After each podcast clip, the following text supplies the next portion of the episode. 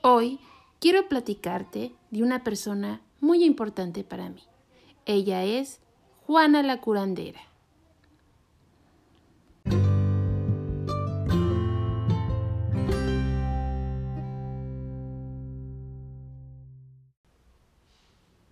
En la parte alta de la Sierra Tarahumara, a tres horas de camino a Huachuchi, Chihuahua, hay una casa con los muros de piedra y el techo de madera.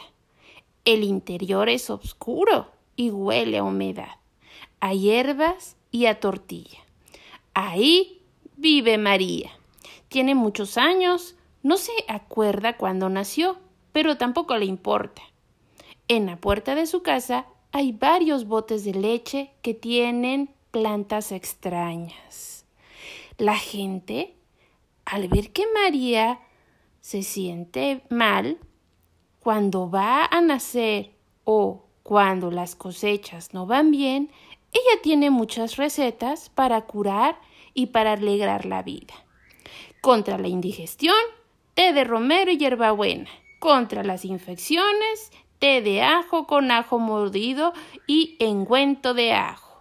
Contra la tristeza, de tina llenos de flores blancas contra las inquietudes y la ansiedad, flor de anís, flor de azar y tila como agua de uso y unas palabras en lengua extraña que recitan los venados en el corazón del bosque cuando han logrado escaparse del hombre y del alma. Contra el mal de amor, té de naranja amarga con todo y cáscara. Pero las recetas de María son las que ayudan a la alegría.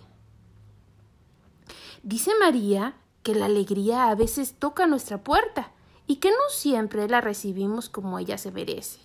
Así que cuando la alegría la alegría es muy grande y llena tu corazón, hay que poner grandes floreros con flores con muchos colores para que ella sepa que nos dimos cuenta.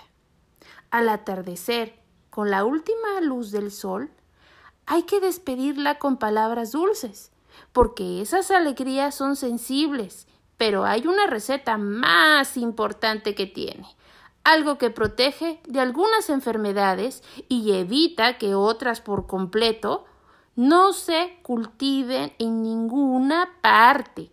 No hay que comprarla porque no se vende.